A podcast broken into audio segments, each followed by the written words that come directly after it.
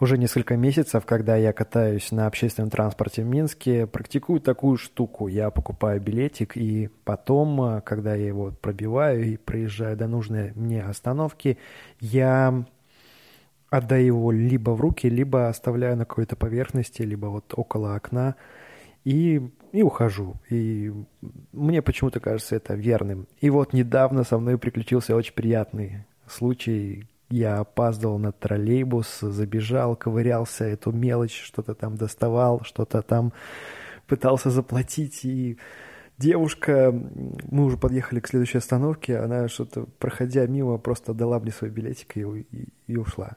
А я с этим билетом доехал до своей остановки. Очень здорово, когда ты сам этим занимался, а тебе отплачивают твои же монеты. Это вообще супер.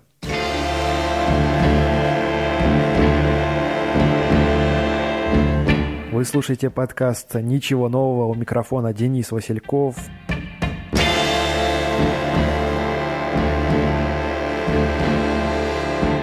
Если кто-то слушает эту передачу впервые, то подкасты это как радио, только их делают э, люди, потому что им так хочется, и они выкладывают эти выпуски в интернет, и потом друзья, знакомые и знакомые знакомых слушают, комментируют, соглашаются либо нет. Это просто одна из таких форм социальной активности.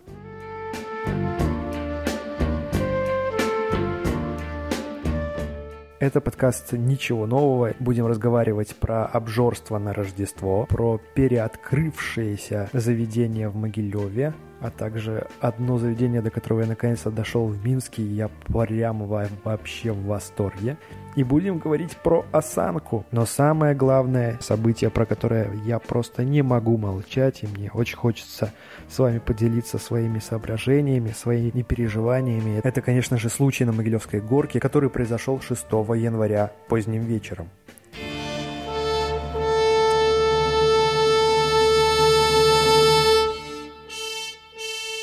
Два парня решили э, вечером перед Рождеством прокатиться на камере автомобильной с горки в самом центре Могилева, и это закончилось трагически. Один из них погиб э, от столкновения с, э, с фонарным столбом.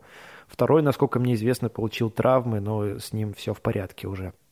Я хочу попросить изначально прощения у родных и близких, которые, возможно, слушают этот подкаст, за то, что я касаюсь этой темы, но я не могу не коснуться, потому что а, то, что началось сразу после, делает а, уже больно и мне, а, потому что это какая-то вообще невообразимая волна комментариев. А, для меня эта история началась, в принципе, тем же вечером. Я о ней узнал из соцсетей, скинул редакторам информацию об этом, так как это был рождественский вечер я отдыхал, сильно она мне в голову сразу не запала, но потом, через несколько дней, я начал все более и более раскручивать и наблюдать за тем, что происходит вокруг этой истории, за то, что как это обсуждается, какие выходят публикации, что вообще происходит. И, конечно, это очень-очень грустная тема превратилась вообще в огромный-огромный фарс. Но давайте обо всем по порядку. Первое, что меня очень сильно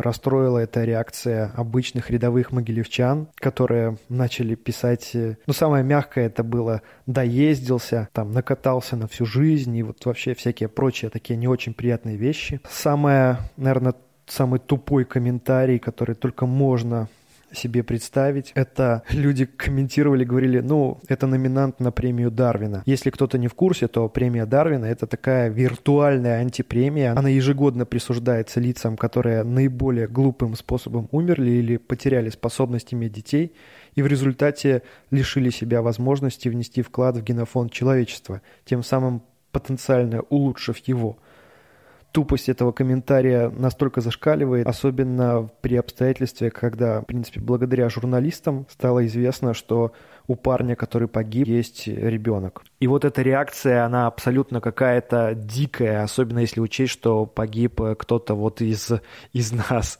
из, из тех, кто ходит с нами по одной улице, и явно, когда он летел с этой горки, у него прекрасное было настроение, отличное, состояние духа, и он хотел развлечений, выброса адреналина, и он никак себя не готовил к тому, что с ним произойдет. И это нельзя назвать ни глупой смертью, никакой, потому что вот эти все эпитеты, это просто настолько ужасно, что прям по, по позвоночнику идет мороз какой-то. И одно, как я могу объяснить людей, которые так говорят, так пишут, э, это то, что какой-то страх у них, у самих срабатывает, и вот нужно написать какую-то глупость и каким-то образом выставить себя немного умнее, чем есть. Я думаю, что у каждого в жизни э, случались моменты, когда, ну, буквально в смысле смерть прилетала ой, очень-очень близко. Умнее и глупее от этого мы никак не становимся, и от таких вещей никто не застрахован. А особенно э, глупо так писать, э, не понимая, что это может случиться вообще с каждым, с кем-то из ваших близких, и с кем-то из, э, с кем-то из друзей. Всегда, когда думаешь об этом и, и пытаешься выстроить какие-то суждения, то нужно понимать, что это реальная жизнь человека, которая уже вот она оборвалась. И сказать, что доездился премия Дарвина, это просто, просто мрак. То, что случилось, это очень плохо вообще для всех нас, для всех могилевчан, для властей, для коммунальных служб, для вообще очень-очень плохо. Такие происшествия, они очень сильно девальвируют то, что было уже сделано, то, что, то, что происходит в городе, за последний год может очень просто быть перечеркнуто просто одной смертью. Это, и это немалая цена. Для меня это еще очень личная история, потому что буквально за несколько часов до этого происшествия я сам там гулял и смотрел на эту горку. Нет, я не захотел съехать с нее. Я был в отличном расположении духа, была приятная погода, было очень много детей, и атмосфера была отличная, и настроение было шикарное. На таком контрасте я эту трагедию воспринимаю как чуть ли не свою личную. И я исхожу из двух вещей. Первое это то, что никто не заслуживает смерти. Как бы это все ни происходило, никто не должен умирать подобным образом, да и вообще любым другим. И город должен быть безопасным для всех без исключения для тех, кто думает о своей безопасности, для тех, кто не думает о своей безопасности. В городе должно быть безопасно. И понятно, что в основной своей массе мы взрослые люди и должны сами нести ответственность за свою жизнь, но э, ответственность за наши жизни уже несут специальные службы и специальные люди, которые принимают решения. Так повелось, что в Беларуси э, за нас принимается очень много решений. Эти решения делаются как бы во благо нам, поэтому белорусы довольно беспечные люди отчасти. Возможно, мы где-то утрачиваем какую-то способность к самосохранению местами, но это не умаляет того факта, что то, что окружает нас, особенно в городах, особенно вот в населенных пунктах, оно должно быть безопасным априори. В 21 веке так уж точно. Еще что мне очень сильно не понравилось, это то, что практически сразу же, первый же рабочий день, случилось смещение фокуса дискуссии. Я не буду тут делать выводы, почему это случилось, а я просто приведу вам несколько фактов, вы уже сами там решите, что случилось. Появилось в общественном сознании, кстати, не первый раз и не первый год, такое слово, как тюбинг. Начали вовсю говорить, что это тюбинг виноват во, во всяких происходящих травмах, в этом вот всем. И это поразительно, потому что даже люди, которые говорят об опасности тюбингов, они приводят э, статистику для важности своих слов. И, ну вот, например, э, есть пост представительницы Следственного комитета, который был размещен 8 э, января, и там приводится 6 случаев, когда люди травмировались либо был летальный исход, вот как в Могилеве. И из этих шести случаев это пять случаев – столкновения с предметами, которые были в конце трассы либо на трассе, либо на горке, да. И лишь один случай был э, столкновение э, детей на тюбингах друг с другом. Понимаете логику? Это примерно как говорить э, о том, что да, автомобили опасные, вот ДТП происходит потому, что люди ездят на автомобилях. Ну да, отчасти это правда, но это происходит из-за нарушения ряда-ряда правил и ряда обстоятельств, которые возникают. Но я очень хочу обойтись без сравнений, которых было очень много а, за последние дни. И этот подкаст, кстати, я пишу, вот я себе просто сдерживал для того, чтобы не записать его 9, а, 10 и даже вот вчера, потому что а, каждый день давал какие-то новые данные, давал какие-то новые комментарии, и то, что происходило э, вот в последние дни вокруг этой темы, не только темы гибели парня у нас в, на склоне в Могилеве, это очень интересно как раз с такой чисто журналистской среды понять, как вот, э, как это вот все развивается. И я по крупицам это для себя воссоздал, с вами делюсь. Стоит признать, что помимо растиражированного СМИ э, заявления представителя Следственного комитета, что нужно что-то делать с тюбингами, там звучало, самым последним, кстати, звучала рекомендация смотреть за территорией, где находится большое скопление людей. Это же очевидно – что если вы видите, что где-то катаются люди, то там нужно провести какую-то ревизию, посмотреть, насколько там опасно, безопасно. Если это место совсем дикое, его нужно сделать максимально недоступным для людей, максимально э, сделать так, чтобы у людей не возникало даже желания там спуститься. Интересно было наблюдать, как освещается это происшествие на государственных каналах и в газетах. И здесь есть ну, просто, просто феноменальные по своей какой-то, не знаю, оторванности от реальности материалы. Самый, наверное, крутой это вот СБ опубликовала. Я вам оставлю ссылочку в шоу-нотах. И она, это материал под таким заголовком «Горькие горки» и под заголовок «Безопасные трассы любителей кататься на тюбинге не прельщают?» вопросительный знак. А, там, там очень много какого-то какого такого назидательства, демагогии, э, какой-то учительства вот э, меня, побейте меня тапком когда-нибудь, если я стану таким журналистом, который начнет кого-то учить и лечить, как ему жизнь, жить. Например, там есть такие строки. «Погибшего слов нет, очень жаль. Такой молодой и так нелепо оборвалась жизнь. Но еще больше удручает осознание, подобные трагедии многих из нас ничему не учат». Да, и э, там подана фотография со склона, э, где, собственно, эта трагедия не случилась рядом с лестницей есть два склона.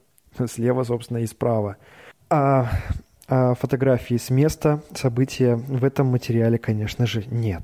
И есть еще другой материал а, в Вестнике Могилева, он называется «Трагедия вместо праздника». Там, а, помимо прочего назидательства и нравоучения, есть интересная строчка. Сотрудники травмопункта уже не раз били тревогу, констатируя, что в учреждении города поступают пострадавшие с горки, расположенные возле каскадного фонтана и лестницы. В числе травмированных как взрослые, так и дети. Про то, что не первый раз э, вообще, что есть какая-то проблемка, об этом многие написали, многие СМИ э, первые про это заговорили э, на Могилевском телевидении, и там материал вышел 3 января, и он там прямым текстом говорится, что э, медики жалуются, медики пишут, наверное, куда-то что-то и говорят, что вот травмирование идет. Это за несколько дней до трагедии. Дальше в материале Вестника Могилева говорится, что горожане сами организовали катание на этой необорудованной и не предназначенной для катания горы. И несмотря на то, что здесь травмировано немало людей, зимние забавы продолжаются – Ссылочку я тоже вам оставлю, можете ознакомиться. Это интересные примеры такой вот журналистики определенной реальности, когда они пытаются конструировать э, что-то, что, наверное, им кажется верным. Вот во многих публикациях у многих э, госканалов и у, у газет э, прослеживается такая тенденция, они пытаются обвинить во всем происходящем именно самих жертв и это, это очень интересно, особенно если мы начнем рассматривать детали того, что случилось. Эти детали, конечно, вызывают дополнительные вопросы. Я, я могу понять журналистов на госзарплате, которые, они пытаются, даже если их не просят каким-то образом найти довольно мягкую формулировку, но даже, видите, здесь прорывается информация о том, что проблемки были, и как выпал снег, э, и как люди пошли на лестницу, а лестница – это самый главный сейчас магнит и притяжение э, интересов э, и притяжение людей в Могилеве. Эту лестницу, собственно, для этого построили, для того, чтобы люди ходили в парк, там отдыхали. И, соответственно, когда выпал снег, а рядом есть такой склон, людям захотелось покататься. Поэтому хочется обратить внимание на несколько моментов. Во-первых, э, вводится такое понятие несанкционированная горка. что такое несанкционированная горка в пределах города. Я, мне просто хочется тоже понять.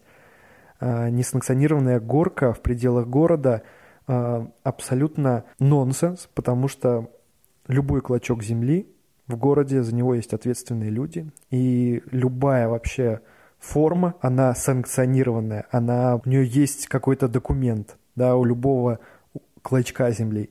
Если этот клочок земли оказался под снегом и с него начали кататься, тем более там должны быть э, люди и должны быть какие-то приняты меры для того, чтобы обеспечить безопасность. То есть, понимаете, так не бывает, что горка не санкционированная, а рядом санкционированная лестница. Тем более нельзя так сказать, э, потому что э, эту горку, собственно, в ее нынешнем виде она появилась после строительства лестницы. Этот склон э, на площади Орджоникидзе, ему лет больше, чем Могилеву, по большому счету.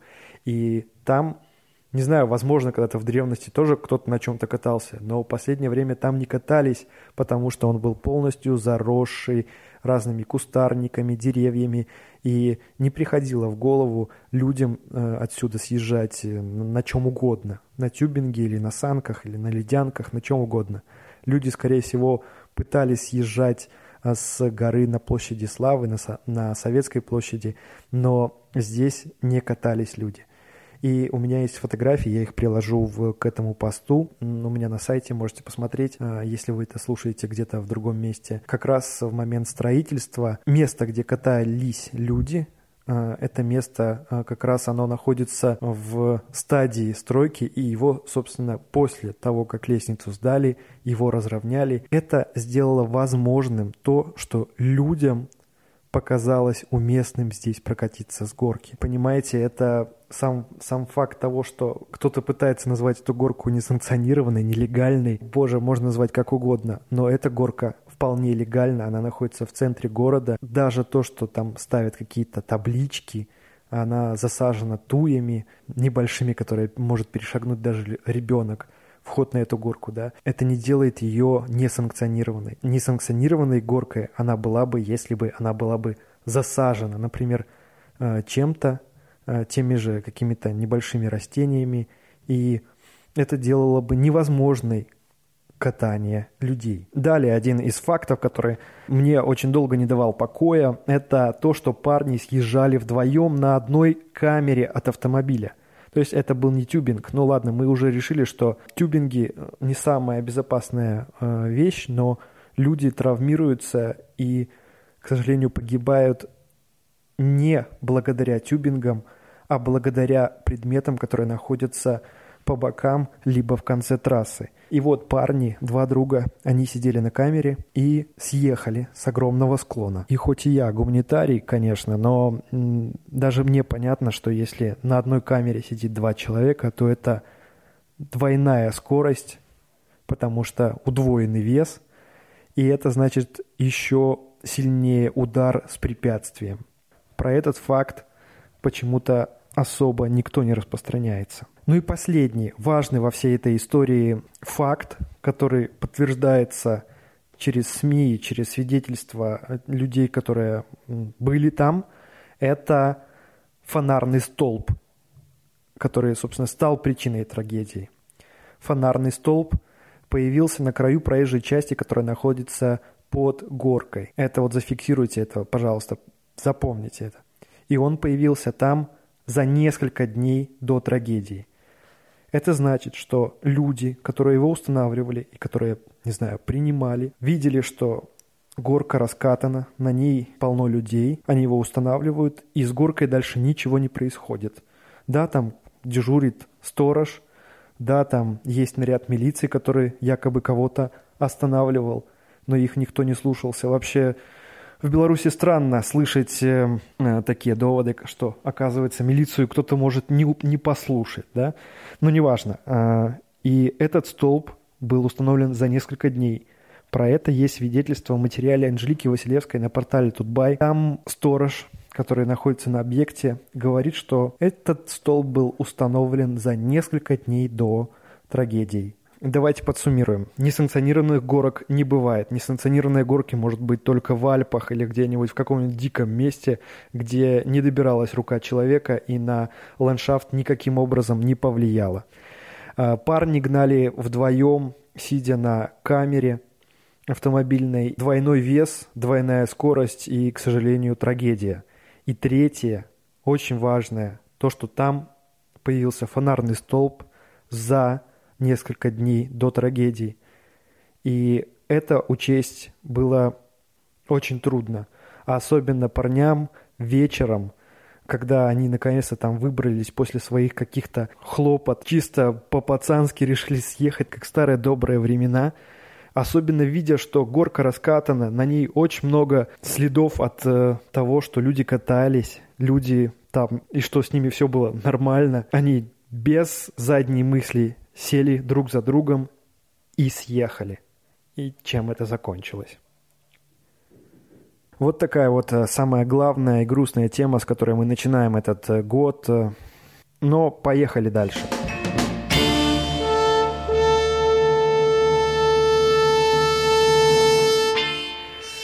Перед самим Рождеством меня очень сильно удивил тот факт, что многие люди э, в соцсетях, и это не только Одноклассники или Вайбер, они начали выкладывать э, фотографии еды и поздравлять друг друга с Рождеством. Это выглядит обычно так. Э, человек фотографирует, например, бутерброды с икрой на фоне бутылка водки, и он пишет «с Рождеством». Мне это показалось странным, и об этом я решил поговорить с социологом Сергеем Грибановским. Привет, Сергей. Привет. Большое спасибо, что согласился ответить на несколько моих глупых вопросов. Без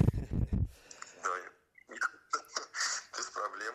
Смотри, смотри. А, хорошо. А, смотри, э, ситуация такая. Вот недавно прошли всякие застолья, особенно вот самый последний праздник, это было Рождество, Э, ортодоксальное, как его пишут во всяких э, э, календарях, да.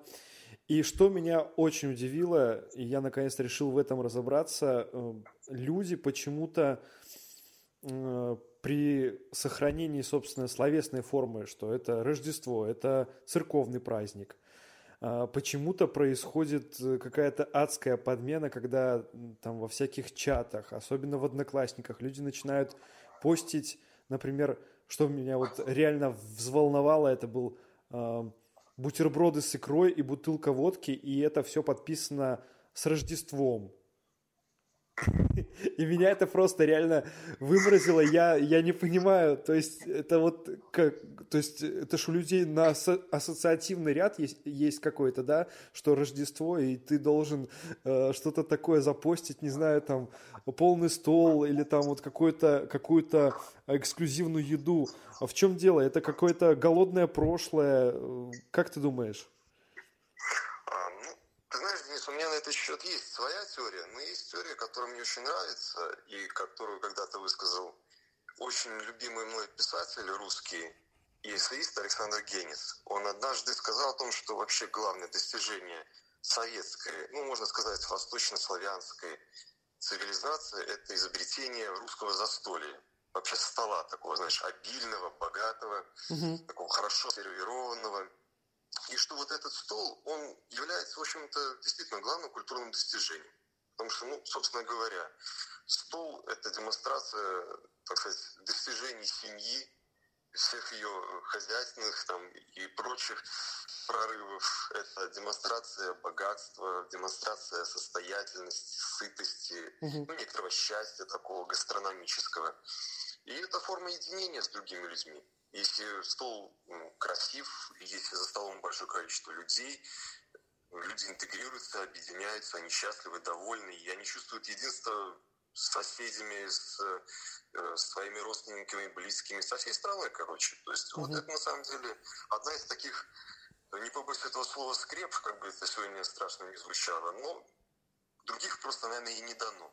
Вот это такая своеобразная идеология, если хочешь. Ясно. Ну, ну вот, да. Объяснение хорошее. Ну, объяснение хорошее, но, ну, я не знаю, это, это как-то, ну, там, я это могу объяснить, не знаю, на какой-то ну, Новый год, да, когда там все фотографируются, но Рождество, э, там, не знаю, водка, э, бутерброды с икрой, э, там вот оно вот, вот оно вот у меня здесь как-то не укладывается. Понятно, что у нас э, уровень, э, ну, как бы заявлен довольно высокий, что вот мы христианская, ну, не знаю, нация, да, э, мы как бы тут вот все поголовно во кресте, там кто хотел, кто не хотел, того покрестили, и пытаемся как-то соблюдать хоть общий календарь да, этих всех праздников и к, и к этому календарю подчиняемся, но вот а, вот это вот, ну, для меня вот это немного такое мракобесие. Это получается упущение церкви, что вот есть э, это какая-то недоработка, а, вот, это ж от не какой-то необразованности, потому что, ну, не знаю, мне, мне кажется, не взбредет в голову какому-нибудь, э, кто у нас самый, самый вообще сейчас воцерковленный, какие у нас самые там нации, да, ну, кто-то не станет там постить журок, да, там в Польше и говорить, что вот, ребята, с Рождеством, там, да, или еще что-нибудь. Ну, то есть это какая-то вообще абсолютно дикая история. И, ну... Да, я согласен с тобой. Но на самом деле вот этот мешап, вот эта мешанина угу. Всего самого разнообразного и каких-то советских новогодних традиций, и э, славянских языческих, и христианских, и будь еще каких-то угодно других, ну, просто такого сознания постсоветского, в котором mm. все мозаично, все не структурировано, все кажется каким-то диковатым, каким-то варварским. Ну, на самом деле это просто составляющая, составляющая той жизни, в которой мы находимся. Mm-hmm. Просто очень общество секуляризировано, с одной стороны, то есть э, вроде бы как религия отделена от э, государства, церковь отделена от государства, и люди сами способны формировать свое мировоззрение, свои взгляды, а с другой стороны, собственно, на место этой религии, на место коммунистической идеологии ничего не пришло, и приходится лепить вот такого непонятного голема, который получается как бы из лоскутов склеен каких-то советских, каких-то вот постсоветских. И ну, вот это на самом деле просто такая вот небольшая, если хочешь, шизофрения. Ну, ну да. я в этом еще странного не вижу. Ага. Я в этой связи вспомнил еще один из текстов э, Набокова Владимира, который «Лолита» и прочее. А он в одном из своих романов э, написал, что вообще что такое вот русский человек? Это человек, в котором одинаково сочетается и советская армия, и царь-батюшка, и монархизм, и коммунизм, и, короче, все что угодно. Просто вот, понимаешь, это даже не про русского человека речь идет, а вообще про не знаю, про белорусов, про украинцев, кого угодно. То есть вот э, наш, условно, в большой букве человек, он вот такой, очень широкий, да, широкий человек, и УБСУ здесь. Шир, широкий, широкий, да, слушай, он широкий и глубокий, и многослойный, как э, селедка под шубой, да? Совершенно верно. Да, вот такое астрономическое сравнение очень удачно на самом деле. Слушай, вот а... какой стол богатый, да. широкий, такой человек. Ага. И вот даже мне кажется, что в этом и нет особого противоречия. Мне кажется, что вот э, этот, знаешь, такой постмодернистский такой винегрет, он на самом деле он вполне адекватен тому времени, в котором мы живем. Это, в принципе... Вот так ну, есть. Вот так есть сейчас. Ясно. Да. А, слушай, еще короткий вот э, вопрос, э, отсылка к твоему одному из вот первых тезисов, который ты озвучил, о том, что вообще застолье это э, очень большая ценность для нас, для вот таких постсоветских, да и вообще славянских людей. А, слушай, ну вот это же появилось ну, не просто так. Не, то есть не из-за того, что там люди э, там в обычное время ели плохо, а вот на празднике ели хорошо. Да, то есть это ж, вот эта ценность, э, вот именно застолье, она появилась... Э, или это все-таки какая-то бедность, э, что все смотрели на там этих всех, э, как их там, э, бояр, на, на государей, которые там постоянно пировали, и, и вот из этого сложился культ пира. Откуда это пошло? Э, как ты думаешь? Я бы, конечно, хотел дать какую-то обширную историческую справку, но так как я по образованию не историк, я боюсь, сейчас залезу в те дебри, в которых я абсолютно некомпетентен, и, будет потом, и буду потом страшно бить теми, кто этого послушает, кто об этом узнает. Но мое личное ощущение, что это было очень давно. это было очень давно, но это по-разному, разно имело характер в разные периоды времени. В Советском Союзе, конечно, допустим, это, как мне видится, было связано с постоянным дефицитом. И стол – это был такой ответ на этот дефицит. То есть мы живем очень бедно, мы живем, живем очень стесненно, но угу. У нас есть праздник, скажем, тоже Новый год, мы достаем из холодильника это зеленый горошек несчастный, да, достаем спрятанные бутылки шампанского, какие-то еще угощения редкие, икру какую-то где-то по блату достали, и вот накрыли стол, и вроде мы живем при социализме. То есть, на самом деле, это даже какая-то психологическая компенсация бедности, да, вот этой неустроенности, вот этих бесконечных очередей. Вот мне видится, что стол – это в том числе такой механизм психологической самозащиты, если хочешь. Угу. Ну, возможно, это не самая адекватная, корректная историческая такая слушай, оценка, но слушай, кажется, так. Это вполне созвучно с тем, э, что я вот э, сам себе немного намудрил, проведя все выходные в социальных сетях, у меня были рабочие выходные, и я тебе могу сказать, что в принципе нет большой разницы между Фейсбуком и одноклассниками, одноклассниками, потому что и там, и там народ просто выгружал тонны фотографий своих столов, а, и вот в нашу эпоху, уже такую, уже далеко постсоветскую, но в эпоху соцсетей и вот этого всего цифрового, это приобрело новый просто какой-то размах, да, то есть а, теперь, э, теперь там брат, кум, сват может посмотреть Э, как его родственники накрыли стол, да, и сказать, что ну вот, да, нормально они. Или вот эти ребята совсем-совсем скромненько тут они сидят, да. А, еще более того, мы просили в своих социальных сетях, э, чтобы показали свои столы, и люди, не стесняясь, показывали. У кого-то действительно было довольно скромно, там, один салат, нарезка рыбная, там, еще что-то, да, у других, наоборот, все ломилось. И это такой, кстати, это отличная идея для проведения какого-то не знаю, исследования, да, то есть э, что сейчас готовят. Пользователей? Ну да, да, да, да, да. И вот, и, и что интересно, что ну вот у меня э, мой новогодний стол, он был очень простой. Ну просто реально, э, там был один салат оливье, э, пюрешкой, пюрешкой котлеты, и мне было вот настолько кайфово. Ну да, было еще там какие-то бутеры с рыбой, да. Все, то есть, э, то есть я... Э, ну, я не, я не хвастаюсь, что вот, посмотрите, вот у меня нет этого культа. Но действительно, мне больше даже ничего не хотелось. Э, как ты отметил и встретил этот Новый год? Э, чем тебе запомнилось? Какое блюдо ты запомнил со стола?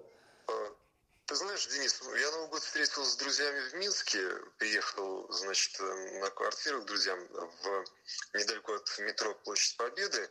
Uh-huh. Вот, мы накрыли совсем такой тоже скромненький достаточно стол. Ну, там, безусловно, были вещи достаточно традиционные, да, те же бутерброды с икрой, допустим, uh-huh. имелись, значит, салатики какие-то. Кстати, оливье не было. Оливье не было, что, я думаю, было совершенно радикальным решением с нашей стороны. Мы тут резко пошли против нашего народонаселения.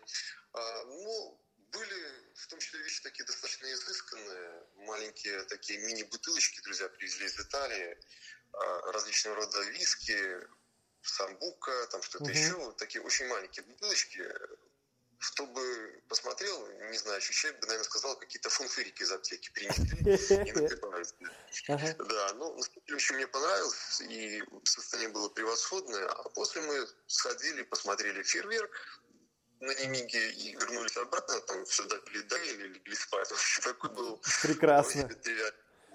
Да.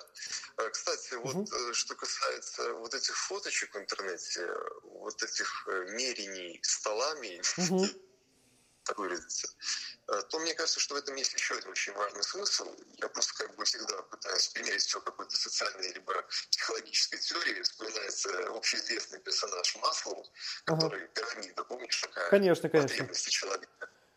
И там есть потребность принадлежность группе да, к социальной угу. группе. То есть, когда я вешу какую-то фотографию, я просто заявляю о том, что я с вами, ребята, я угу. в теме, я здесь. И угу. я не чувствую себя изолированным, одиноким, когда я э, праздную вместе со всеми, даже, может быть, находясь э, от других на каком-то расстоянии, но вот виртуально я с вами. И вот мой стол, он похож на ваш стол. И мы похожи друг на друга. Значит, мы вместе, значит, мы друзья. О, да. Мы... О, да. Это очень объединяет. Это на самом деле важная штука все-таки. Мне кажется, без нее э, праздник э, недостаточно бывает и кажется праздником. Важная вещь. Нужно о ней помнить. Окей. Большое тебе спасибо за разговор. Э, хорошего тебе Нового года, хороших застолий. Пускай на них будет побольше всяких разных и бутылочек, и салатов, и горячего. Спасибо, Денис.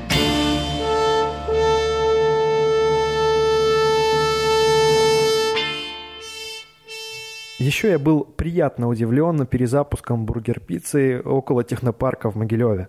Это такое место, куда я последние, наверное, лет пять ходил, и очень там приятно съесть либо бургерок, либо сковородочку с какими-нибудь колбасками.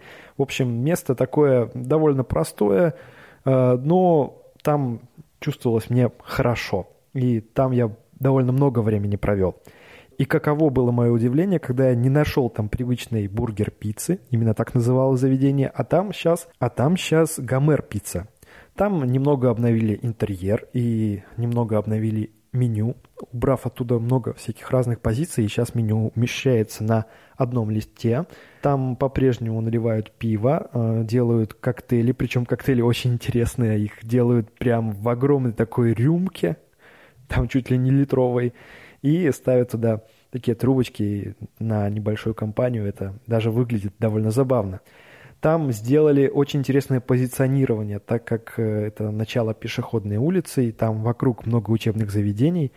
Э, явно сделали такой закос на молодежь и айтишников, потому что э, сейчас там крутится телеканал «Дважды два», и там можно как раз-таки посмотреть мультфильм про Гомера. Летняя терраса осталась работать, но там мы сделали интересный такой механизм обслуживания. Ты прямо там на месте можешь нажимать разные кнопки, и администратор будет видеть, что вы хотите от официантов либо принять заказ, либо оплатить счет. И вот это будет прямо вот это будет очень сильно ускорять процесс. Бургеры там стали меньше и дешевле, но они стали не хуже. Э, конечно, выглядит, может быть, не очень, но мне понравилось, было вкусно. И еще вкусное, что я там успел попробовать, это был глинтвейн. Кстати, там их несколько видов. И еще одна приятная э, находка гастрономическая. Я понимаю, что для минчан или даже для многих могилевчан, кто успел кто довольно часто бывает в Минске, это покажется смешным, но я, я наконец-то дошел до заведения Май Тай. Это заведение, где тайская кухня. Ее там небольшой выбор,